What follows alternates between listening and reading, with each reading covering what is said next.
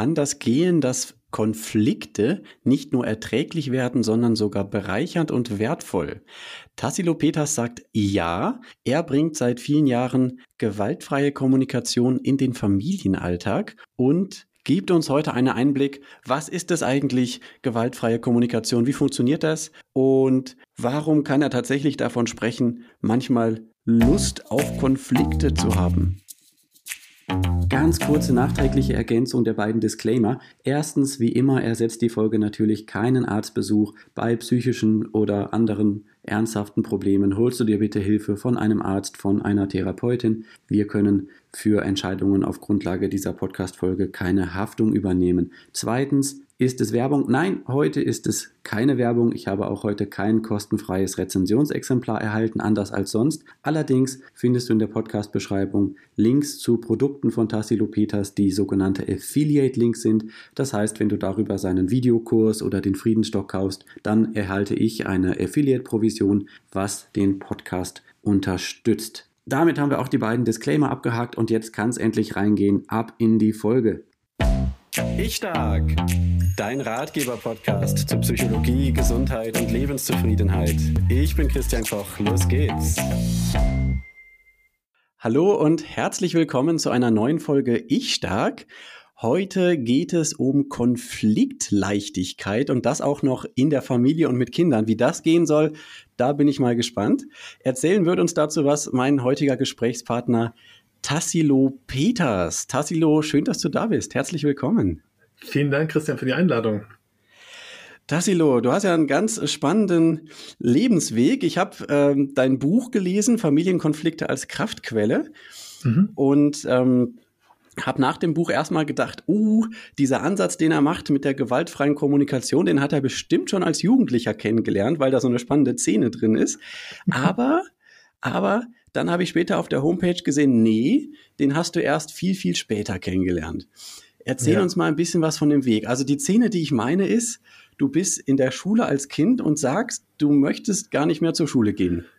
Genau, ich war ähm, in der achten Klasse und habe dort eben, ich sag mal, sehr viel psychischen Druck erlebt, sowohl von den Klassenkameraden. Ich wurde sehr gemobbt, abgewertet, mit Steinen beschmissen. Ei, ei, ei. Und der Lehrer war ziemlich überfordert. Also ich mhm. hatte es da sehr schwer, viele Jahre lang. Und dann gab es da eben eine Situation, wo ich sehr ungerecht behandelt wurde, aus meiner Sicht zumindest. Und ja, dann bin ich nach Hause gegangen und habe zu meiner Mama gesagt, jetzt reicht's mir, ich werd, ich gehe nicht mehr in die Schule. Und dann hat mhm. sie eben gesagt, also wenn du nicht mehr in die Schule gehen willst, dann musst du nicht in die Schule gehen. Und das war für mich schon so, wow. also welche Eltern reagieren so auf diesen Ausdruck von ihren Kindern? Total ungewöhnlich, ja. Total ungewöhnlich und ich bin so tief dankbar bis in alle Ewigkeit, dass meine Mutter damals diese Größe besessen hat. Sie hat halt gesagt, du musst nicht mehr in die Schule gehen, aber du kannst dann auch nicht in Deutschland bleiben, weil dann kommt die Polizei und dann zwingt sie dich in die Schule zu gehen, mhm. weil wir hier Schulpflicht haben. Da habe ich gesagt, scheißegal, Hauptsache weg. Und dann haben wir erstmal versucht, nach England zu kommen. Also ich wollte Englisch lernen und bin dann aber nach Frankreich gekommen, weil in England ging das nicht altersbedingt und in Frankreich habe ich eine Familie oder hatten wir eine Familie gefunden. Meine Mama war da sehr kreativ und das war ein absolutes Paradies. Mal raus aus dem System, was ganz Neues erleben mit einem vollen Support von zu Hause und ja, und dort habe ich sehr viel positive Erfahrung gemacht. Das war eine mhm. wunderbare Zeit. Spannend. Mhm. Okay, und bis aber danach dann auch wieder, hattest du wieder Lust auf die Schule, habe ich so verstanden, ne? Genau, dann war ich erstmal nicht in der Schule und die anderen waren aber alle in der Schule. Wir waren ungefähr zwölf Kinder aus Deutschland, Frankreich und Holland auf einem okay. Hof in the middle of nowhere. Fünf Kilometer entfernt war das nächste Kaff mit 5000 Einwohnern. Ja, Wahnsinn. Und äh, wir hatten 40 Hektar Land um so ein, ja, um so ein Gehöft eben drumherum mit äh, 15 Rindviechern und 10 Pferden und ich bin auf dem Bauernhof, ja viel auf dem Bauernhof früher und habe dort erstmal nur mitgearbeitet. Solange die anderen in der Schule waren, habe ich auf dem Hof gearbeitet. Es hat mir irre viel Freude gemacht und gleichzeitig habe ich gemerkt, wenn die anderen so erzählt haben von der Schule, ja, da hat es mich dann doch irgendwie wieder so hingezogen. Dann habe ich so nach ein, nach ein paar Monaten gefragt, ähm, wäre es doch möglich, in die Schule zu gehen und einfach diese Zeit zu haben, dass ich einfach von innen heraus wieder eine Sehnsucht entwickelt habe, in die Schule zu gehen und das einfach so sein durfte das hat mich, ja, das hat mir meine Lernfreude bis heute total erhalten. Ja, total spannend und ich kann mir gut vorstellen, dass das deine, auch deinen um, eigenen Umgang mit Kindern auch bis heute geprägt hat. Ähm, aber ja. du hast ja dann auch noch mal sowieso ein paar spannende Stationen gehabt. Ne? Du bist Sozialpädagoge geworden. Genau. Und bist dann noch mal in die Schule gekommen eigentlich, nämlich als Schulsozialarbeiter. Absolut. Genau. Habe zwischendurch noch eine Schreinerlehre in Südfrankreich gemacht, weil mich das so äh, Ach, das auch noch? Okay. Ja. Und ich konnte dann also tatsächlich auch fließend Französisch und habe aber gemerkt, so ich möchte irgendwie, ja, ich möchte irgendwie nicht nur meckern, ich möchte auch was verändern. Und ich habe so gesehen, wie die Kinder erzogen werden, wie Eltern mit ihren Kindern umgehen. Auch gerade in Frankreich, da, da ist der Fernseher immer mit. Also der läuft immer parallel zum Essen und so. Ach was. Und mhm. dann habe ich gemerkt, so, oh, ich will irgendwas tun. Dann wollte ich erst Erzieher werden, habe ich gemerkt, was die verdienen. Und dann habe ich geschaut, was gibt's noch. Dann bin ich Sozialpädagoge geworden und habe dann als Schulsozialarbeiter gearbeitet, davor in der Wohngruppe, im Wohngruppenkontext. Und wusste aber damals halt noch nichts von gewaltfreier Kommunikation. Aber in ja. der Schule war das dann so dramatisch, die Gewalt. Ich war in der Lernförderschule und verbale Gewalt, körperliche Gewalt, auch wie die Eltern mit ihren Kindern umgegangen sind. Und da hab, das habe ich einfach als Sozialpädagoge nicht gelernt im Studium. Wie geht man mit solcher Gewalt um? Und da brauche ich dringend Hilfe. Mhm. Und dann habe ich meinen Bruder angerufen, der hat mir mal irgendwas erzählt von gewaltfreier Kommunikation. Der war schon, der hat schon die Trainerausbildung gemacht gehabt, aber ich war überhaupt nicht offen, weil ich so arrogant war. So, hey, ich habe Sozialpädagogik studiert, ich bin viel besser als du, du hast ja nur Musik studiert. Okay. Ja, und dann bin ich da von meinem hohen Ross runtergestiegen und habe auf Knien bin ich angerutscht gekommen und dann gesagt, bitte erzähl mir doch irgendwas, was soll ich machen? Und dann hat mir das erzählt und das hat mich schon sehr, sehr tief beeindruckt, die, dass es wirklich eine Möglichkeit gibt, mit anderen Menschen wertschätzend zu sein, selbst wenn die anders sind, als man es gerne hätte. Mhm. Und das hat mich total fasziniert. Ich war Feuer und Flamme, habe dann sofort die Trainerausbildung gemacht, das war 2009. Und dann habe ich gedacht, jetzt habe ich es drauf, ja, jetzt, jetzt weiß ich, wie es geht, habe das ganze Wissen. Hatte allerdings aber bei jemand gelernt, der selber keine Kinder hat und also auch nicht auf Kinder spezifisch, wie geht gewaltfreie Kommunikation mit Kindern, Dein Ausbilder war nicht auch ja, kinderspezifisch. Genau, mhm. der, ja. der, mhm. der hatte mit Kindern einfach nicht so viel am Hut und dann konnte ich das im Arbeitskontext in der Schulsozialarbeit sehr, sehr gut umsetzen und es war phänomenal, was wir da für Erfolge hatten. Das war echt mindblowing, aber zu Hause konnte ich es nicht umsetzen. Und dann bin ich echt schier verzweifelt, weil meine mhm. Partnerin damals war, hat die Trainerausbildung mit mir gemacht. Wir waren beide GFK-Trainer. Ach, tatsächlich, okay. Und das war aber so kompliziert. Wir haben uns so verstrickt in unseren systemischen Übertragungen. Ich meine, du weißt, wovon ich spreche. Ja, also das ist mhm. einfach zu Hause nochmal was ganz anderes.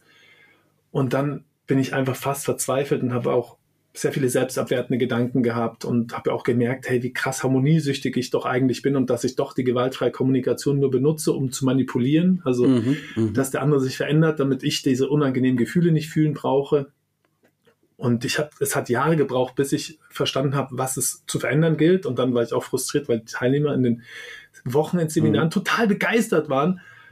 Und danach haben sie es aber nicht umgesetzt. Nach zwei Wochen war das verflogen und dann haben sie einfach nicht mehr diese das Wissen gehabt oder dann waren sie einfach auch wieder in ihren alten Mustern verstrickt. Und dann habe ich gemerkt, hey, es geht gar nicht darum, dass wir gewaltfreie Kommunikation lernen, sondern es geht ja um was ganz anderes, nämlich dass wir lernen, mit unseren Konflikten leichter und entspannter umzugehen. Mhm, mh, mh. Und da braucht es halt noch sehr viel andere Techniken und andere Grundlagen, damit es uns gelingt, wirklich im Einklang mit der gewaltfreien Kommunikation zu sein. Ich meine, vielleicht wissen aber noch nicht alle, was das ist. Können wir nachher vielleicht nochmal kurz drauf eingehen. Auf jeden Fall, das müssen wir gleich mal ausführen, was das ist. Und das mhm. war, das war schon ja, so meine Forscheraufgabe, dass ich gesagt habe, ich, ich, ich liebe es, wenn Kinder wertschätzen und liebevoll behandelt werden. Meine Mutter war oft sehr hilflos mit ihren sechs Kindern. Also ich bin, habe noch fünf Geschwister, mit denen ich aufgewachsen bin. Okay, hilflos, aber offensichtlich doch sehr wertschätzend oder jedenfalls hat sie einiges naja, ermöglicht. Ja, naja, also Nein, wenn meine okay. Mutter in Not war, dann, nein, meine Mutter hat mhm. meinen Teller auf den Kopf zerschlagen und oh. auch sonst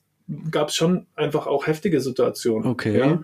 Also Sie hat schon sich immer dafür entschuldigt, wenn sie was gemacht hat, was eigentlich mhm. nicht okay war. Also das rechne ich ihr auch hoch an, dass sie das dann eingesehen hat. Aber ich meine, oft sind wir schon mit einem Kind überfordert. Ja, klar. Und wenn man natürlich sechs Kinder zu Hause hat, dann, dann kommt man, ist der Druck einfach manchmal so stark. Ich mache ihr auch keinen Vorwurf. Ich habe mit meiner Mutter ein wunderbares Verhältnis und bin total in Liebe mit ihr. Die hat jetzt mit 74 hat sie nochmal eine Trainerausbildung gemacht bei mir. Eine Trainerausbildung, hat an der mhm. Trainerausbildung teilgenommen und war sehr berührt und dankbar. Aber ähm, damals war das schon eher so, dass sie nicht mit Konflikten umgehen konnte. Sie hat zwar Kurse gemacht und Familienkonferenz nach Gordon und so weiter. Also sie hat schon versucht, was anders zu machen, aber war trotzdem, ich habe trotzdem gelernt, Liebe nach Leistung. Wenn du nicht machst, was ich will, gibt's Ärger. Wenn du machst, was ich will, gibt's keinen Ärger. Und dadurch bin ich auch sehr harmoniegebürstet gewesen und habe versucht, mich zu verbiegen und anzupassen und für die Frauen alles zu machen, weil ich einfach so ein Bindungstrauma habe. Mhm. Ja, das war schon ein schwerer Weg, da rauszukommen, auf jeden Fall. Also das, ähm, das habe ich dann nicht geschenkt bekommen, sozusagen. Also ich bin nicht mhm. damit aufgewachsen in dem Sinne, sondern ich bin nur mit dem mit dem ähm, ja, Weiterentwicklungsgehen aufgewachsen. So, hey, meine Mutter hat sich permanent weiterentwickelt und das habe ich so auch übernommen. Ich war auch immer sehr, sehr bereit zu reflektieren und zu schauen, was kann ich noch besser machen. Mhm. Was man jetzt schon raushört, das finde ich auch bei deinem Buch ganz sympathisch. Du bist keiner, der sagt, äh, hier, ich habe jetzt den einen Weg und genauso muss man es immer machen und, ähm, und dann ist, ist heile Welt, ne? sondern du ja. erzählst selbst, okay, gewaltfreie Kommunikation, da steckt viel Gutes drin, aber es hat zum Beispiel in dieser ersten Beziehung nicht dafür gereicht, dass es dann irgendwie gut gewesen wäre. Ihr habt seid trotzdem ja. aneinander geraten, auseinandergegangen am Ende. Ja, genau. Und ähm, in deinem Buch sagst du zum Beispiel so, also ein tolles Ziel wäre eigentlich schon, wenn man schafft, 80 Prozent ungefähr der Konflikte so damit zu lösen, ne? Ja, ähm, genau. Oder, oder damit anzugehen. Ja. Genau. genau. Ähm, also das, das finde ich, das finde ich ganz, äh, ganz äh, spannend und wertvoll, so diese offene Haltung auch. Ja. Ähm, und Vielleicht trotzdem, bevor wir näher drauf eingehen, was ist das eigentlich gewaltfreie Kommunikation? Vielleicht machen wir gerade den Bogen noch zu Ende. Ja. Du, ähm, bei dir ging es ja dann noch weiter. Du hast noch eine Beziehung gehabt, du hast sogar eine, einen besonderen Kindergarten gegründet. Ja. Vielleicht kannst du uns das gerade noch mal erzählen. Genau.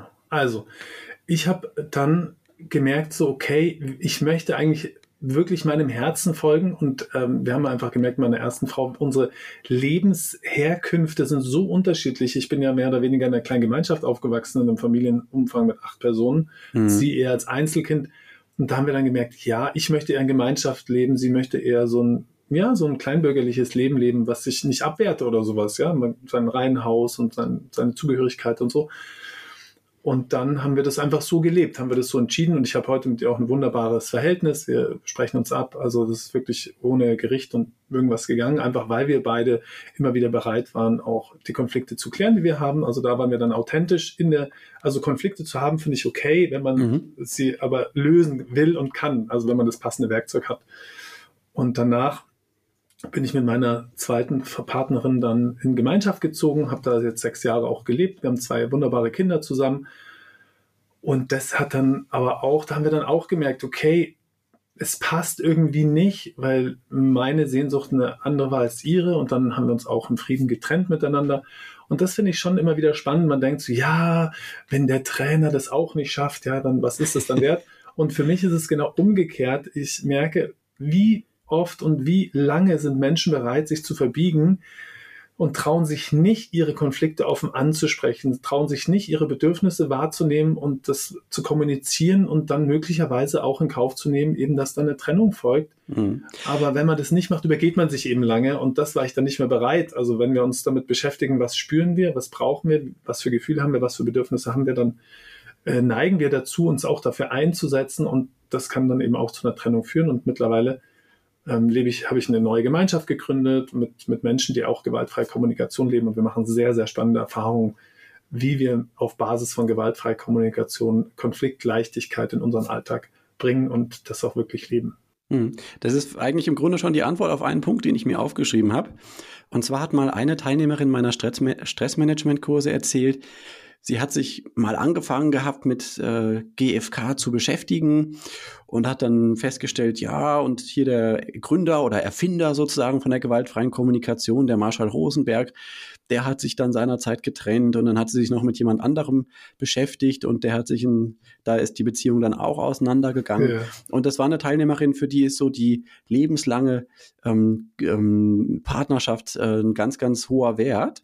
Mhm. Und äh, sie hat sich dann eben gedacht, naja, gut, ähm, ähm, vielleicht kann man das oder ist es ähnlich wie bei anderen Kommunikationsmodellen, dass man das sozusagen auch als Waffe benutzen kann? Oder du hast vorhin mal das Wort gesagt, äh, du hast damit auch manipuliert in mhm. einer gewissen Art und Weise. Ja. Ähm, und äh, du würdest jetzt aber andererseits auch sagen, naja, aber gerade dann auch den Schritt zu gehen, ähm, beiderseits den Mut zu haben, zu sagen, okay, wir gehen in die Trennung mit der Perspektive, wir möchten beide eigentlich noch was anderes auch für unser Leben, das ist ja, ja auch ein großer Wert. Genau. Also mir geht es ja um die subjektive Lebenszufriedenheit und auch, was möchte ich meinen Kindern vorleben. Und mhm. dann gibt es wirklich toxische Beziehungen, toxische Verbindungen, einfach weil die Sicherheitsstrategien der einzelnen Menschen sich diametral entgegengesetzt triggern. Und wenn mhm. ihre Schutzstrategie mich triggert und meine Schutzstrategie dann sie wiederum triggert, dann ist es einfach eine destruktive Spirale, die man vielleicht auch in zehn Jahren mühsamer Therapie möglicherweise auflösen kann, aber möglicherweise auch nicht. Mhm. Und dann ist es viel sinnvoller aus meiner Perspektive und meiner Lebenserfahrung heute, das anzunehmen und anzuerkennen und sagen, ja, anstatt dass wir uns jetzt gegenseitig die nächsten zehn Jahre ständig verändern wollen und uns daran die Zähne ausbeißen, ist es vielleicht einfach auch sinnvoll zu akzeptieren, dass man so seine Verletzungen hat und seine Traumata und bereit ist daran zu wachsen, aber wenn man den Raum in der Partnerschaft nicht findet, weil man so oft getriggert ist, dass man sich nicht entspannen kann und, und nicht in eine Ruhe kommt, nicht in den Sicherheitsraum kommt, dann ist es sinnvoll, den nächsten Schritt zu gehen. Und das ist nicht so, dass dann der andere daran schuld ist, sondern jeder hat sein Bestes gegeben und dann lieber in Würde und Wertschätzung auseinandergehen und eine gute, eine gute Verbindung erhalten, gerade wenn Kinder da sind, als, ja, als sich zu zerstören, sich selber und den anderen ja auch.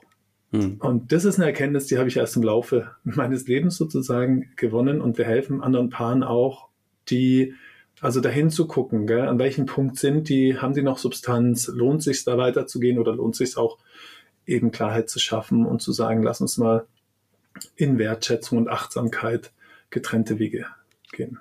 Okay, da schaut ihr auch drauf. Ist interessant. Ich bin ja im Kerngeschäft Paarberater ja. und ähm, vertrete vor allen Dingen den Ansatz auch der emotionsfokussierten Paartherapie mhm. und bin von der Seite her auch komplett davon überzeugt, genau in die Richtung, wie du es gerade sagst. Eigentlich der entscheidende Punkt, neben, äh, es gibt so viel anderes Wichtiges, aber der wirklich entscheidende Punkt auch für die Zukunft einer Partnerschaft ist die Frage, wie gehen wir mit Konflikten um? Ja. Und genau, genau, dieses, was du eben beschrieben hast, ähm, mich, äh, mich, mich triggert das, äh, meine, meine Bindungsemotionen springen an, wenn der andere sich mhm. zurückzieht, der andere zieht sich aber zurück, weil er genau eben ähm, meine Kritik nicht aushält und dann kommen wir in so einen Strudel rein. Ja? Ähm, mhm. Und jeder macht mit seinem eigenen Schutzverhalten, triggert er eigentlich bei dem anderen das, was ihn verletzt. Genau das ist dann das, was äh, für eine Partnerschaft auf Dauer nicht auszuhalten ist. Und dann sehe ich es genauso, wie du es gerade gesagt hast. Entweder es gibt einen Weg und es gelingt, das ja. aufzulösen. Genau. Oder ja, eben nicht. Aber es ist tatsächlich äh, oft auch möglich, äh, nur wie in, in, jeder fünften Folge sage ich es hier, hier sage ich es auch nochmal, lieber früher zur Paarberatung gehen als später, ja? Ja, durchschnittlich okay. gehen die Menschen ja sechs Jahre zu spät zur Paarberatung. Ich hatte sogar mal ein Paar, das 25 Jahre zu spät in die Paarberatung gegangen ist. Kann also, ich mir vorstellen, ja, auf jeden Fall. Wahnsinn. Ja, wirklich, wirklich dramatisch dann einfach auch dieser Leidensweg, dieser unfassbare Leidensweg, dass man einfach, ja, okay, mein Partner ist nicht bereit, dann machen wir es nicht und dann leidet man weiter und leidet man weiter. Ich sage, hey, hör doch auf, sinnlos zu leiden und hol dir jetzt sofort Unterstützung bei jemandem, den du vertraust und dann könnt ihr die nächsten Schritte gehen.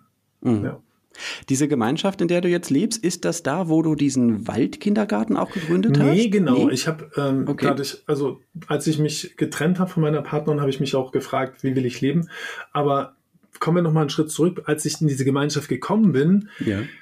war gerade ein Waldkindergarten in Gründung und dann bin ich in diese Gründungsinitiative dazugegangen, habe gesagt, wenn ihr bereit seid, das auf Basis der gewaltfreien Kommunikation zu gründen, dann helfe mhm. ich euch. Mhm. Und dann bin ich dabei und dann bin ich da total sehr stark eingestiegen. Hab, äh, ich bin ja Sozialpädagoge, das heißt, ich habe dann auch mitgearbeitet, habe die Kolleginnen geschult in gewaltfreie Kommunikation und habe eben auch sehr, sehr viele neue Techniken entwickelt. Wie können wir gewaltfreie Kommunikation mit kleinen Kindern in Gruppen leben, so dass die am Ende Lust auf Konflikte haben?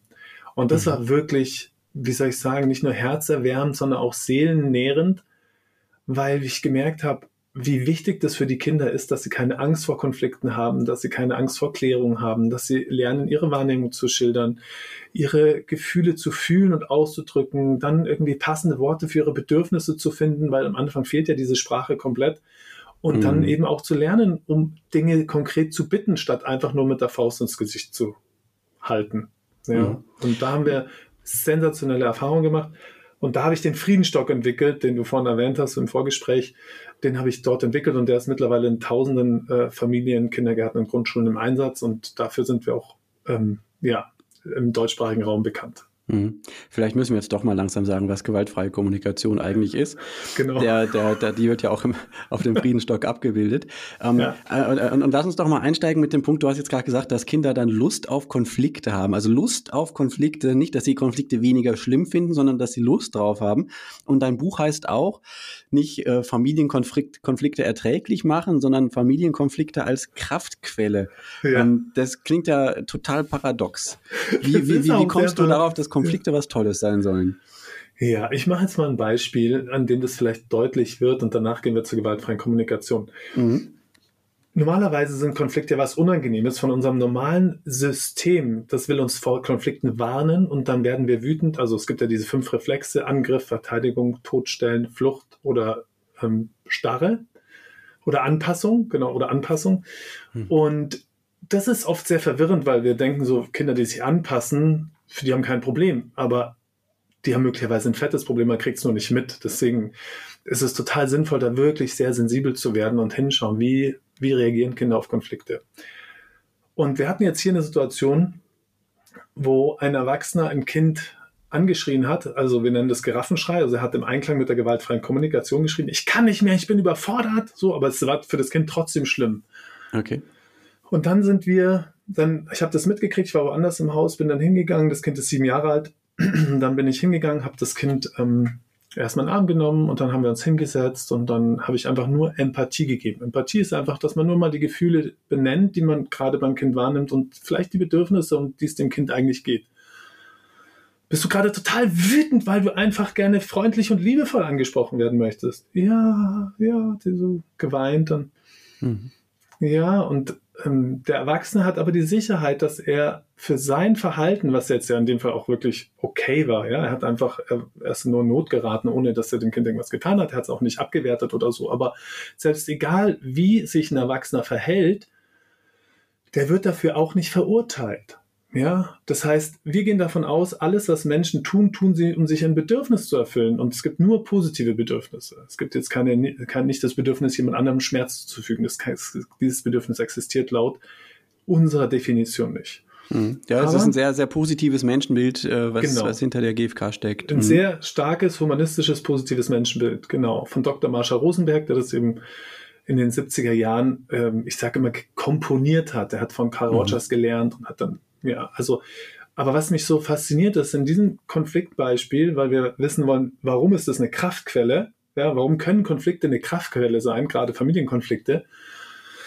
Wir haben uns dann die Zeit genommen, also da Empathie zu geben. In dem Moment ist dem Kind, da, da gab es noch eine Kindergartensituation von vor zwei Jahren, die, die, die, und das hatte sich auch in den letzten Tagen auch oder Wochen schon ein bisschen aufgestaut, irgendwie so eine Energie mhm. bei dem Kind. Und durch diesen Konflikt hat konnte das jetzt endlich mal auf den Tisch. Ja, also das Kind hat das dann, das wie aus dem Kind herausgebrochen und dann haben wir ihm nochmal Empathie dafür gegeben und äh, kommst du da auch so Not, weil auch im Kindergarten warst du hilflos, bla bla bla, also so mhm. ganz tief rein und dann gab es so ein ganz großes Weinen und so ein ganz großes Erlösen irgendwie auch, ja, so dass es danach einfach wie in Frieden gekommen ist auch. Ja, einfach, es hat gemerkt, es ist okay, so wie es ist, seine Gefühle sind okay und dann ist der Erwachsene auch wieder, also ist dann auch gekommen, der war kurz draußen.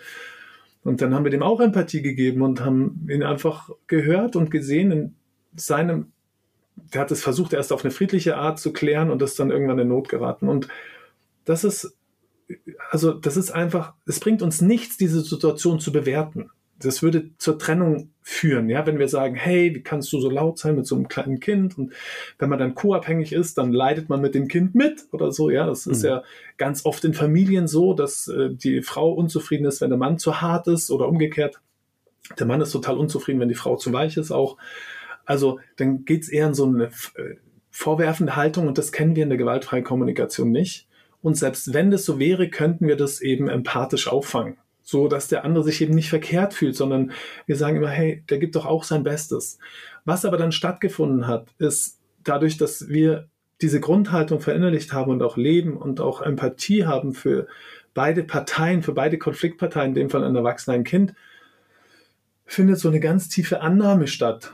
Du bist angenommen, so wie du bist. Also sehr, was auch sehr christlich ist eigentlich, ja. Also auch so diese Menschenliebe wirklich auch auf einer Handlungsebene zu, zu leben.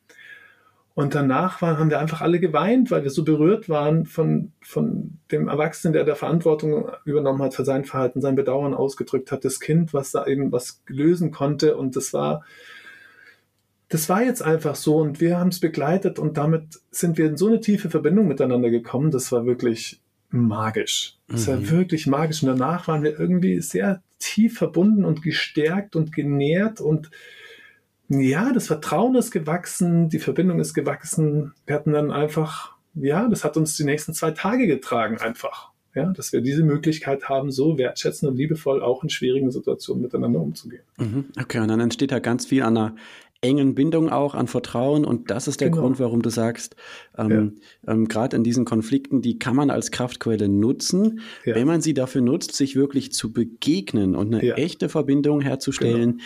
Dieses Verbindung schaffen, das ist ganz oft so ein wichtiges Stichwort in der gewaltfreien Kommunikation. Genau, ja. In Verbindung sein, das ist ja für manche, die das vielleicht noch nicht so kennen, sehr fremd und wir sagen ja, dass die meisten Menschen sind im Alltag eher in ihren Funktionen gefangen. Also sie funktionieren, ja, jetzt mache ich das, dann mache ich dieses, dann mache ich jenes. Ach, das habe ich aber noch nicht gemacht, also noch schnell Wäsche machen, aber die Küche muss auch noch und der Einkauf soll doch noch gemacht werden. Ach ja, das Kind will noch abgeholt werden. Wir erlauben mhm. uns fast gar nicht, mit uns selbst in Verbindung zu sein. Ah, mit sich wir selbst kann man auch in Verbindung sein. Genau, mhm. sich selber zu spüren und wahrzunehmen, was, was ist gerade in mir lebendig, ja? Bin ich gestresst, bin ich entspannt? Brauche ich gerade eher Verbindung? Brauche ich eher gerade Alleinsein? Brauche ich gerade eine Pause? Also das spüren viele nicht und gehen über ihr Limit. Deswegen brennen ja auch viele Eltern aus und auch viele Partnerschaften brennen aus, weil wir kein Gespür dafür haben, was braucht jetzt gerade die Partnerschaft. Weil wenn wir nicht immer spüren, was wir selber brauchen, dann können wir auch nicht für diesen für diesen heiligen Raum der Partnerschaft sorgen. Aber auch mhm. für, für die Kinder fällt es uns dann sehr viel schwerer zu sorgen. Da sind wir oft im Kommandieren drin. Wir werten uns dafür ab. Wir wollen unsere Kinder liebevoll behandeln, aber es gelingt uns nicht. Das ist das, was wir im Elternalltag ja oft erleben, wenn wir Eltern begleiten, aber auch natürlich in dem eigenen Erleben, in der eigenen Erfahrung. In, wann gelingt es mir, mit mir in Verbindung zu sein? Und wenn es mir gelingt, dann bin ich auch mit den Kindern ganz anders in Verbindung. Ja, also mhm. Und wenn wir jetzt sagen, was ist denn eigentlich gewaltfreie Kommunikation? Gewaltfreie Kommunikation wurde von Marshall Rosenberg gegründet, der sich die Frage gestellt hat, sind Menschen von Natur aus gewalttätig? Und zwar geht es dann nicht um die körperliche Gewalt, sondern auch, sicher auch, aber es geht vor allen Dingen um den Gewaltbegriff. Ähm, Menschen wenden, also was ist eigentlich Gewalt im Sinne mhm. der gewaltfreien Kommunikation? Weil es geht nicht nur darum, Schimpfwörter wegzulassen, könnte man ja genau, im ersten Moment denken. Genau, ne? ja, mhm. sondern es ist viel, viel niederschwelliger und das ist wirklich ein, ein wirklicher Gamechanger für mich, das zu erkennen und das anzunehmen, nämlich Gewalt ist jeder Versuch, andere Menschen auf Basis meiner Bewertungen zu bestrafen und jeder Versuch, meine Bedürfnisse zu erfüllen, ohne Rücksicht auf die Bedürfnisse anderer. Okay. Und da das ist natürlich aber schwierig, dann gewaltfrei zu leben. Ja, genau. Und deswegen, manche sagen, ah, gewaltfreie Kommunikation, ich schlage meine Kinder nicht, ich brauche das nicht. Aber jeder Versuch, meine Bedürfnisse zu erfüllen, ohne Rücksicht auf die Bedürfnisse anderer, das machen wir täglich, gerade als Eltern, aber auch in der Partnerschaft oder auch im Unternehmen. Wir aber kriegen hallo. es oft gar nicht mit, wenn wir rücksichtslos mit anderen sind. Ja, dann gibt es natürlich Menschen, die versuchen das trotzdem. Die sind dann so, äh, gehen wie auf zerbrochenen oder auf, auf Porzellan, so Hilfe, Hilfe, ich will dir nicht wehtun. Äh, die trauen sich dann einfach auch gar nichts mehr zu. Ja, also die nehmen sich komplett zurück und trauen sich nicht mehr mit sich zu zeigen mit ihren Bedürfnissen, weil sie könnten ja durch das Zeigen der eigenen Bedürfnisse wieder eine Grenze von jemand anderem überschreiten. Und das ist natürlich fatal. Also deswegen gefällt mir der Begriff gewaltfreie Kommunikation so gut, weil er zeigt, dass wir danach streben, gewaltfrei zu kommunizieren, ja, also mit anderen rücksichtsvoll zu reden und auch deren Anliegen und deren Bedürfnisse ja einzubeziehen in, in mein Handeln und in mein Wirken, aber immer im Bewusstsein hat, hey, ich werde wieder rücksichtslos sein und dann brauche ich die Achtsamkeit in dem Moment, wo mir das auffällt, hinzuschauen und natürlich auch die Fähigkeit, damit umzugehen. Und spätestens, wenn einer sagt, ich mag das nicht oder stopp oder schreit oder beißt, zickt, haut, kneift, dann nicht selber wütend zu werden, sondern das zu sehen, sagen, hey, danke, dass du gerade kommunizierst mit mir auf die beste Art, die dir gerade einfällt. Offensichtlich habe ich das nicht auf dem Schirm, dass du das nicht magst. Ja, mhm. so. Das ist dieses, ja, es, ist, gibt, gibt ja auch so eine ganz eigene Sprache der GfK, ne?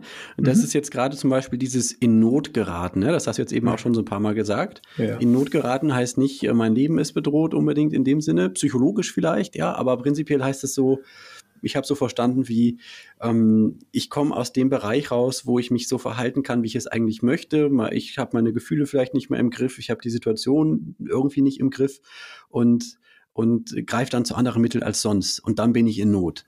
Ungefähr genau. so, oder? Mhm. Ja, genau. Also Not bedeutet einfach, ich kann dich nicht mehr so wertschätzend behandeln, wie ich dich eigentlich gerne behandeln möchte. Ah, und das, okay. Mhm. Und dann bin ich, also dann spreche ich von, du bist in Not. Weil wenn du mhm. nicht in Not bist, dann würde dir das gelingen. Mhm. Okay. Die Wertschätzung ist der Gradmesser. Interessant, ja. Mhm. Ja.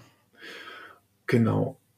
Und mhm. dafür, also das ist so die Grundhaltung, ist eben, ähm, alle Menschen, wir gehen davon aus, dass alle Menschen äh, versuchen, sich ihre Bedürfnisse zu erfüllen in allen Handlungen, die sie tun. Also wenn jemand jemand anschreit, dann ist ja das nicht das Ziel, ich will dem Schmerzen zufügen, sondern meistens, wenn ich frage, wollen die meisten wollen gehört werden, wollen Unterstützung haben, wollen Leichtigkeit haben. Es kommt immer ein bisschen drauf an. Also es gibt da ganz unterschiedliche Bedürfnisse, die man sich versucht zu erfüllen, indem man jemanden zum Beispiel anschreit. Mhm. Und das verhält sich halt mit jedem anderen Verhalten genauso. Auch wenn ein Kind sich nicht die Schuhe anziehen will, dann ist es nicht so, weil das Kind jetzt in der Trotzphase ist. Diese Interpretation wird eher dazu führen, dass du hart wirst mit dem Kind, dass du versuchst, das Kind zu brechen oder mit Gewalt irgendwo hinzubringen. Ähm, aber wenn ich sehe, ey, warum will das Kind sich nicht die Schuhe anziehen? Vielleicht will das Kind selber bestimmen oder vielleicht will es auch spielen.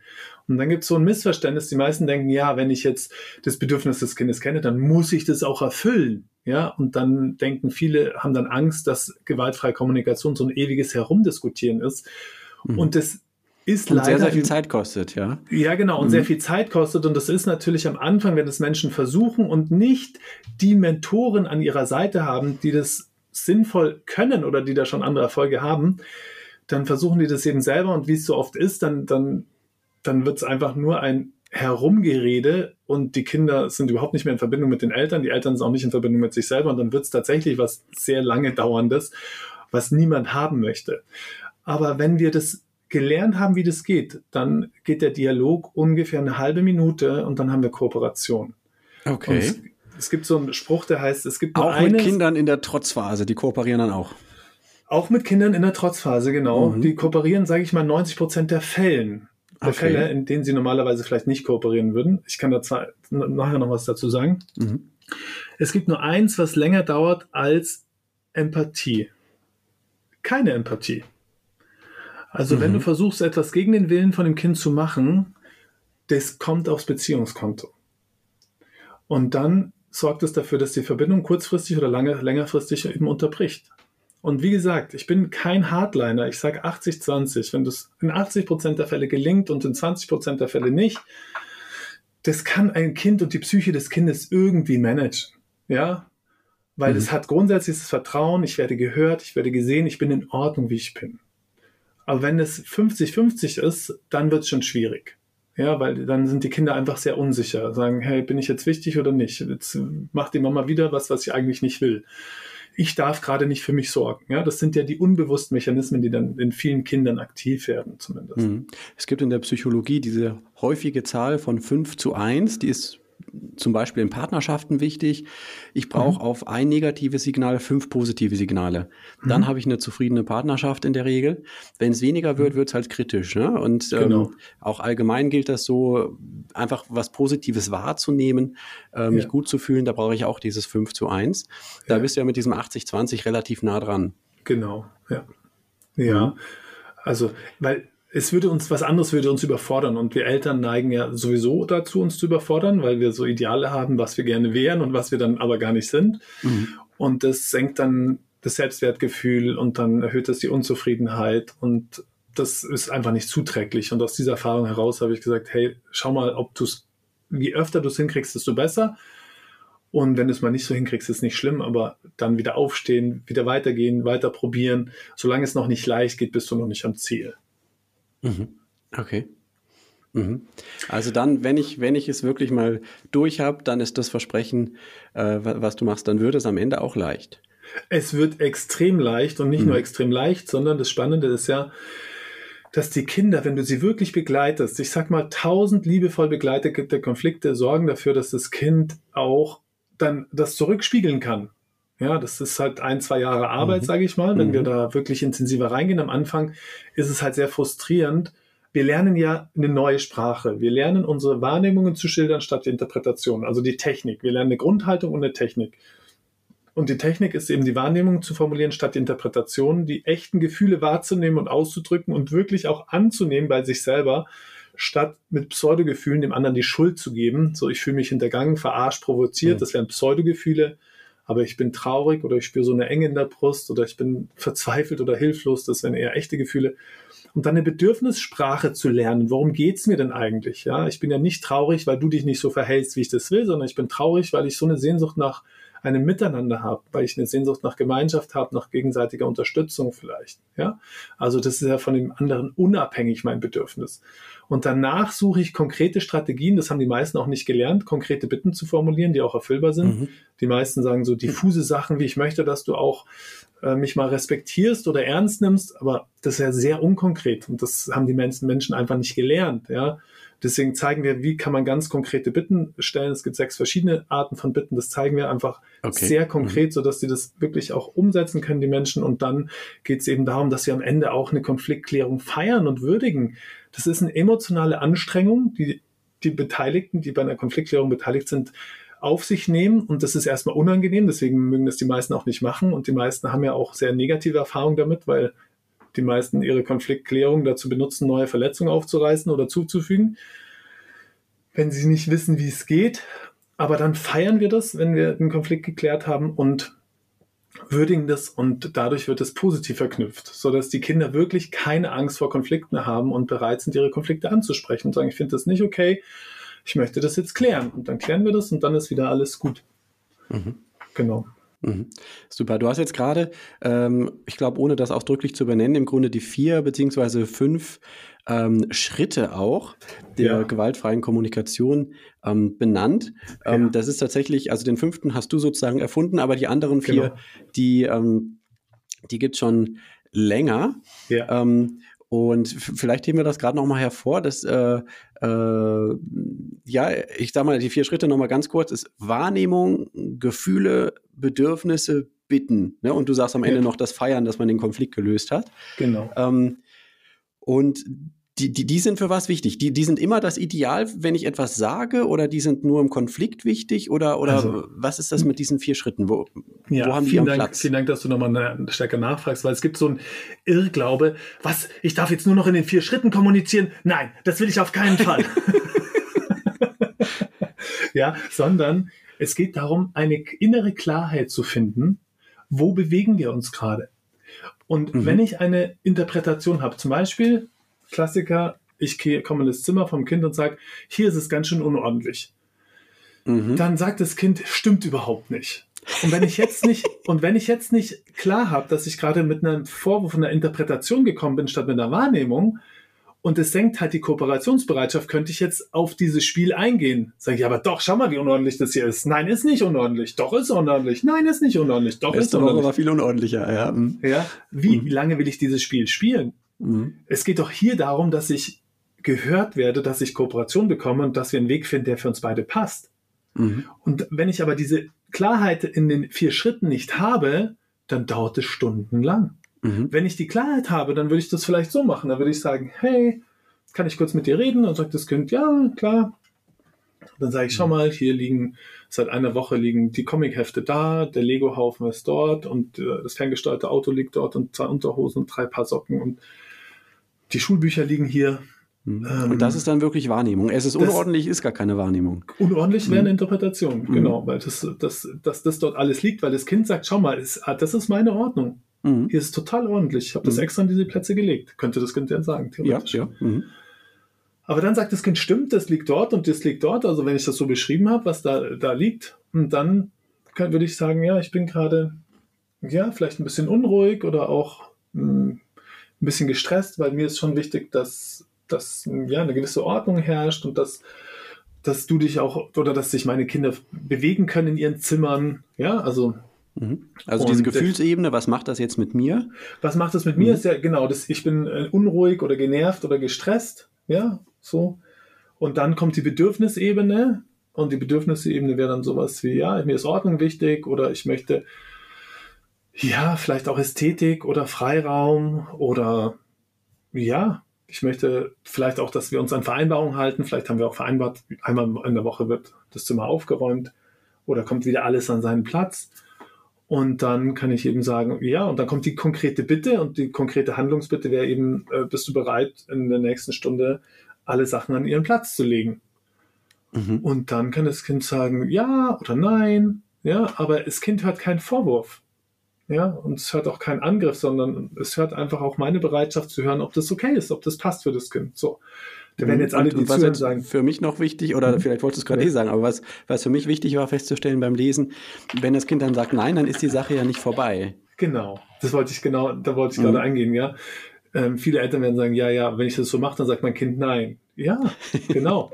Und die meisten Eltern haben die Sorge, dass bei einem Nein die Verhandlung aufhört, weil sie es selber gewöhnt sind, wenn sie Nein sagen, dann meinen sie auch Nein. Mhm. Dabei heißt Nein ist nur ein Nein zu, der, zu dem aktuellen Vorschlag. Ja, bist du bereit, innerhalb der nächsten Stunde dein Zimmer aufzuräumen? Da kommt ein Nein. Mhm. Und jetzt ist es so, die Feinheit liegt im Detail, weil alle, die jetzt halt sehr aufmerksam zugehört haben, haben gehört, dass ich gefragt habe, bist du bereit, innerhalb der nächsten Stunde die Sachen an ihren Platz zu räumen? Mhm. Und wenn der jetzt Nein sagt, dann erfüllt er meine Bitte. Das heißt, ich habe darum gebeten, sag mir, ob du dazu bereit bist. Ja, okay, so. ja. Und dann sagt er Nein und damit hat er meine Bitte erfüllt. Und wenn jemand meine Bitte erfüllt, dann gebe ich doch erstmal Wertschätzung. Mhm. Und die meisten würden dann eher anfangen zu feuern und sagen, doch, ich will das und nie räumst du mhm. das. Also gehen dann vielleicht den Vorwurf. Ich und würde du würdest sagen, sagen, danke, dass du mir sagst, wie du siehst und wie du es Ja, fühlst. danke, mhm. danke. Danke für die mhm. Klarheit, sage ich dann erstmal. Ja. Du hast meine Bitte erfüllt, so innerlich, ja.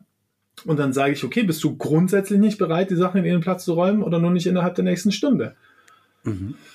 Dann sagt das Kind, ja, grundsätzlich bin ich schon bereit, Sachen in ihren Platz zu räumen. Dann sage ich, ja, was wäre denn für dich okay? Sagt er, ich mag jetzt erst das noch fertig spielen und dann das noch fertig spielen. Übermorgen. ja, und dann ist, und dann sage ich nicht, und das, den Fehler machen halt die meisten, die sagen jetzt, ah, das geht aber nicht. Mhm. Anstatt es erstmal zu würdigen, ich habe jetzt gefragt, was wäre denn für dich okay? Jetzt erfüllt mir das Kind die Bitte und sagt, wann es für das Kind okay wäre. Also gibt es nochmal Wertschätzung. Sagen, ah, bis übermorgen, ja, danke. Ähm, spüre ich selber nochmal in mich rein. Wie geht es mir damit? Passt es für mich? Wäre das auch noch okay? Wie schlimm wäre mhm. das, wenn das erst übermorgen wäre? Und dann kann ich authentisch sein. Ja, kann ich sagen, ja, hm, ich merke, mir ist schon wichtig, dass wenigstens ein Gang vom Bett äh, zur Tür frei ist, dass du da heute Nacht nicht drüber stolperst. Ja, aber darum geht es mir vielleicht im Kern. Und dann sage ich, wärst du wenigstens bereit, diesen Gang freizuräumen? Wäre das okay für dich? Und dann sagt das Kind, ja klar, kein Problem. Mhm. Das kann ich auch in der, innerhalb der nächsten Stunde machen. Mhm. Und jetzt würden die meisten sagen, ja gut, jetzt habe ich aber nicht gekriegt, was ich wollte. Genau. Du ja, hast stimmt. was viel Besseres gekriegt, sage ich dann. Du hast gekriegt, dass dein Kind gelernt hat, dass es sich selber spüren darf, seine Gefühle und seine Bedürfnisse wahrnehmen darf, die kommunizieren kann, dafür Wertschätzung bekommt und deine Kooperationsbereitschaft steigt. Du hast also mhm. jetzt was viel mächtigeres und größeres geschaffen als ein aufgeräumtes Zimmer. Du hast eine tiefe Verbindung mit deinem Kind. Und das ist unbezahlbar. Und das nächste Mal, wenn du was brauchst, dann hört dir das Kind wieder gerne zu und ist wieder kooperationsbereit. Weil es an deinem Beispiel erlebt, wie kooperationsbereit du bist und dass du wirklich bereit bist hinzuhören und nicht einfach nur deinen Schuh durchzuziehen. Und das ist was, was viele erstmal neu finden. So, hä? Wie, ich bedanke mich jetzt dafür? Ja, wenn du, wenn du gelernt hast, konkrete Bitten zu formulieren, dann erfüllen die Kinder das jedes Mal mit ihrer Klarheit. Und ich habe erlebt, wenn wir in Verbindung mit uns sind, dann können wir uns auch auf das Kind einlassen. Wenn wir nicht in Verbindung mit uns sind, dann sagen wir nur, ich will, dass es jetzt so läuft und dann so und dann so. Also Kontrollstrategien, die einfach Gift sind für jede Beziehung. Mhm. Okay, und das ist das, wo du sagst, da wird es dann am Anfang ist es erstmal anstrengend, äh, das so hinzukriegen, weil man ja. fällt dann doch schnell wieder in seine alten Muster und Ganz denkt genau. sich dann, wenn ich bei der zweiten Nachfrage nicht das bekomme, was ich haben möchte, dann, äh, dann ist es offensichtlich gescheitert, ja.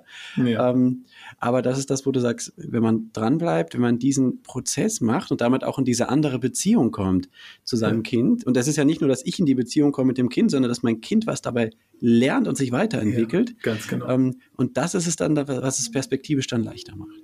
Das macht es perspektivisch leichter und ich möchte nochmal darauf eingehen, weil du gefragt hast, muss man jetzt immer die vier Schritte anwenden? Mhm. Auf gar keinen Fall, sondern wir brauchen diese Klarheit und dann können wir die situativ anwenden. Ja, wenn wir das brauchen, ich meine, es kann sein, ich formuliere jetzt mal wieder eine Interpretation, dann merke ich, oh, gibt keine Kooperation. Ah, warum? Ah ja, ich habe keine Wahrnehmung formuliert. Dann formuliere ich meine Wahrnehmung. Zack, steigt die Kooperationsbereitschaft, dann brauche ich vielleicht auch nicht die anderen drei Schritte, sondern einfach nur, weil das Kind merkt, hey, ich bin mit ihm in Verbindung, ich bin okay und das Kind ist okay, dann finden wir ganz schnell eine Lösung. Mhm das ist die Erfahrung, die wir einfach gemacht haben in, in unzähligen Konflikten. Also wie gesagt, ich habe im Kindergarten gearbeitet, ich coach Kindergärten, ich coach Eltern, mehr als 23.000 Eltern haben wir in den letzten Jahren gecoacht. Wie kann das ganz konkret gehen? Und das ist was wirklich Erfüllendes, weil ich habe ich, ich, ich, ich kriege fast täglich irgendwelche berührenden Geschichten, wie der Friedenstock in den Familien hilft, dass die Kinder selber ihre Konflikte klären oder auch die Kinder bringen den Friedenstock zu den Eltern, wenn die streiten, sagen Mama, Papa, Friedenstock klären. Ja, weil die dann einfach mehr Vertrauen haben, dass die Eltern ihre Konflikte wirklich friedlich und, und in einer ruhigeren Tonlage miteinander verbinden, klären und nicht so ein Hickhack gegeneinander, was mhm. die Kinder total hilflos macht.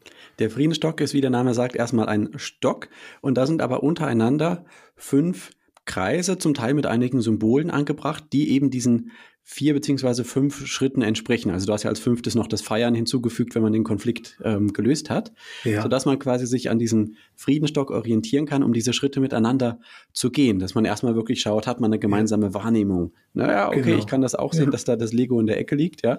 ja ähm, genau. Und dass man dann in die, in die, in die Gefühle und Bedürfnisse geht. Ähm, und was ich da ganz äh, äh spannend tatsächlich finde, ich habe mir den mal äh, versucht anzuschauen in so Bildern online. Ja. Ähm, dass du ja ähm, für Kinder, die eben sprachlich noch nicht so weit sind, das so gut erfassen und auch so fein ausdrücken zu können mit den Gefühlen, da hast du im Grunde Bilder drauf, wo sie drauf zeigen können, ne? wo sie sagen können, genau. so geht's mir gerade. Ähm, und ich glaube auch irgendwo bei den Bitten oder irgendwas auch dann, äh, oder, oder, das ist gerade mein Bedürfnis oder irgendwie so, ähm, mhm, um genau. quasi auf diese Weise eben selbst die eigenen Gefühle besser kennenzulernen. Es ist paradox, weil ich habe das eigentlich für Kinder entwickelt, also im mhm. Kindergarten, auch Kinder, die jetzt sprachlich noch nicht so fit sind, also Dreijährige, Zweieinhalbjährige. Und in dem Bereich wird es auch angewendet. Aber das Spannende ist, wenn die Eltern die Konflikte begleiten oder die Pädagoginnen die Konflikte begleiten der Kinder, dann schauen die Eltern drauf und lernen ihr äh, überhaupt mal ein Gefühls, mhm. Differenzierung, sich sehr genauer zu spüren und die Gefühle auch anzunehmen, dann können sie die Kinder besser begleiten und sie lernen auch mit dem Friedensstock ein Bedürfnisvokabular, also es sind so ungefähr 25 Gefühle und 30 Bedürfnisse dort, weil sonst würden wir uns irgendwelche Listen irgendwo hinhängen und das üben, aber im Konflikt lernen wir es, lernen wir es natürlich am besten. Und das ist auch die Rückmeldung, die wir bekommen haben, dass die Pädagoginnen echt dankbar sind, dass sie so ein Tool in der Hand haben, wo sie mal drauf gucken können, um die Kinder wirklich äh, bestmöglich zu begleiten. Das mhm. ist sehr berührend. Und den Punkt möchte ich wirklich nochmal unterstreichen, das kann man nicht oft genug machen. Dieses emotionale Coaching für Kinder, das ist absolut entscheidend auch für die, für die Entwicklung von Kindern, auch zum Beispiel für die Entwicklung eines sicheren Bindungsstils ist das ein wichtiger ja, Faktor. Ja, absolut. Also deswegen, ja. ähm, ob jetzt mit dem Friedenstock oder irgendwie anders, aber grundsätzlich, dass Kinder dahin kommen, Gefühle differenzieren zu können, Bedürfnisse erkennen zu können, das ist super wichtig und, und sollte ein ganz großes Ziel sein für, für jede Erziehung, für jede Beziehung mit Kindern. Ja, absolut. Und da haben wir Erwachsenen meistens noch was nachzuholen, noch was nachzunähren, weil wir ja unsere unangenehmen Gefühle, die durften nicht sein oder wir sind dann in sehr große Not gekommen, als wir klein waren und konnten diese Gefühle nicht verarbeiten. Und wenn wir getriggert sind, dann werden wir auch wieder an diese Zustände erinnert. Und manchmal, wenn wir uns so von außen betrachten, würden wir sagen, da habe ich mich wieder verhalten wie ein kleines Kind. Also dieses innere Kind, was dann so tobt und wütend ist, weil mein Partner mir wieder nicht zuhört. Genauso hat mir meine Mama damals nicht zugehört oder so. Und dann werden wir wieder in diese Situation versetzt. Und dann können wir das auch nachnähren, indem wir uns klar machen, hey, was fühle ich eigentlich gerade? Und dieses Gefühl anzunehmen. Aber das ist halt ein Prozess. Und wir zeigen Eltern eben, wie das geht in ganz unterschiedlichen Programmen. Und das ist das, was wirklich erfüllend ist, weil ich dann wirklich Vertrauen habe, dass die Menschen nachhaltig ihre teils seit Generationen überlieferten destruktiven Familienkonfliktmuster durchbrechen können und endlich ja, liebevoll in Situationen bleiben, wo es ihnen bisher nicht gelungen ist und auf die Kinder zugehen und ihnen Empathie geben in Situationen, wo es ihnen bisher nicht gelungen ist. Und dann merken sie so, wow, jetzt, jetzt komme ich in Verbindung und dann sind sie zu Tränen gerührt, weil sie jetzt eine Verbindung haben, die sie vorher nicht hatten und nicht für möglich gehalten haben. Mhm. Super spannend, ganz interessanter Ansatz. Ich habe hier noch tausend Fragen und Punkte mir aufgeschrieben. Ähm, allerdings sagt, sagt mir der Blick auf die Uhr, dass wir eigentlich schon am Ende sind. Ähm, und äh, ich glaube, wir haben auch ganz gut mal umrissen, was das eigentlich ist, diese gewaltfreie Kommunikation und wie man das auch in der Familie einsetzen kann. Man kann das ja bei dir auch nochmal nachlesen. Du hast ein Buch geschrieben, wie gesagt, Familienkonflikte ja. als Kraftquelle. Ich werde das unten drunter verlinken. Vielen Dank. Du hast auch einige Videos, hast einen eigenen YouTube-Kanal, verlinke ich genau. auch, Team Tassilo Peters. Ja. Und, ähm, und auch auf deiner Website findet man noch mal einiges, ne? tassilopeters.com. Absolut. Da gibt es dann genau. zum Beispiel diesen Friedenstalk, aber es gibt dann auch irgendwo Online-Seminare und solche Geschichten, da ähm, bietest du einiges an. Da haben wir mittlerweile ein großes Team, was sich um alle möglichen Sachen kümmert, so dass wir wirklich ähm, ganz vielfältigen Online-Programm, aber wir machen auch Familienfreizeiten, auch vorwiegend gerade im Survival-Bereich. Aber wir haben, ja, es ist auf jeden Fall spannend, sich damit zu beschäftigen und vor allem sich mit Menschen zu umgeben, die das auch lernen möchten, die auch diese achtsame Form und diese wertschätzende Form des Umgangs anstreben. Das hilft einem einfach auch selber zu wachsen und zu reifen. Hm. Mir kommt jetzt gerade noch die Frage, vielleicht, die möchte ich gerade noch mal kurz stellen. Man könnte man, wenn man jetzt sagt, boah, das ist mir alles auf einmal vielleicht zu viel, könnte man doch theoretisch auch hergehen und sagen, okay, ich versuche zumindest mal diesen Punkt mit der Wahrnehmung mal für mich rauszunehmen oder das mit den mhm. Bedürfnissen und das zumindest mal so ein bisschen in meinen Alltag zu integrieren. Das wäre ja auch schon mal ein kleiner Gewinn, ne? Und dann vielleicht kommt man dann schrittweise dahin, irgendwann doch mehr davon zu machen. Ja, also wenn ich jetzt überlege, was wäre sinnvoll zu ja, zu beginnen, also mhm. Marshall Rosenberg hat ja gesagt, alles, was es wert ist, getan zu werden, ist es auch wert, unvollkommen getan zu werden. Dafür liebe ich ihn, dass er das mhm. gesagt hat. Ja, schön. Aha. Und dass wir nicht den Anspruch haben, boah, es muss jetzt perfekt gehen.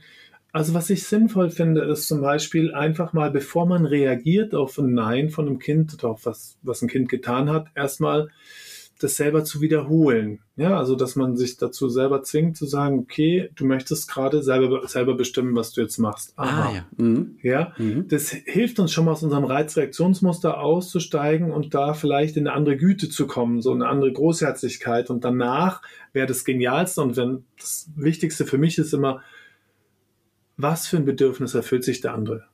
Alles, was Menschen mhm. tun, tun sie, um sich ein Bedürfnis zu erfüllen. Wenn das stimmt, das überprüfe ich jetzt mal, was für ein Bedürfnis könnte der sich jetzt gerade eigentlich erfüllen mit seinem Verhalten? Wenn wir nur diese Frage von heute mitnehmen aus diesem Podcast, dann wäre das schon die mega Monster-Entspannung, die du in deine Konflikte bringst. Und wenn du schlimmstenfalls fragst du die einfach immer, die haben zwar selber keine Ahnung, aber dann kommst du eben aus diesen Mustern raus und dann könnt ihr einfach neue Wege finden. Was für ein Bedürfnis erfüllst du dir? Und die anderen so, hä, keine Ahnung. Äh, ja, dann lass uns doch mal zusammen gucken. Ja, ist viel besser, als wenn man dann in so ein Gegeneinander kommt. Und gemeinsam nach einem Bedürfnis zu forschen, ist auf jeden Fall ein Miteinander. Und da habe ich ganz viel Vertrauen, dass da Verbindung entsteht und Wertschätzung und Achtsamkeit. Das finde ich ein tolles Schlusswort. Sollen wir das so stehen lassen oder gibt es noch was, wo du sagst, das muss noch gesagt werden? Ja, ich sage immer am Ende und jetzt bring mehr Leichtigkeit in deine Konflikte, mehr Liebe in deine Familie und deine Partnerschaft oder deinen Arbeitskontext und lass uns somit auch zusammen ein Stück mehr Frieden in die Welt bringen. Jawohl. Tassilo, vielen Dank für deine Zeit, vielen Dank für diesen Einblick in deinen persönlichen Weg und in deine Arbeit mit der GfK und mit Familienkonflikten. Ähm, genau, wo man mehr von dir findet, habe ich schon gesagt. Ja. Ein schönes Schlusswort haben wir von dir auch schon bekommen. Und damit bleibt mir, mir nichts mehr zu sagen, als mich bei dir zu bedanken, gleichzeitig auch bei den Hörerinnen und Hörern für die Zeit und für das Interesse zu bedanken. Und ja, wer weiß, vielleicht bis zum nächsten Mal. Auf jeden Fall alles, alles Gute dir, Tassilo. Vielen Dank. Ich sage auch vielen Dank, auch vielen Dank fürs Zuhören und ja, ich hoffe, wir sehen uns mal persönlich. Es hat mir Spaß gemacht. Vielen Dank. Ja, wäre ja toll. Wir sind ja in einer ähnlichen Ecke, haben wir festgestellt. Genau. Okay, ciao. Ich stark. Die Vorschau.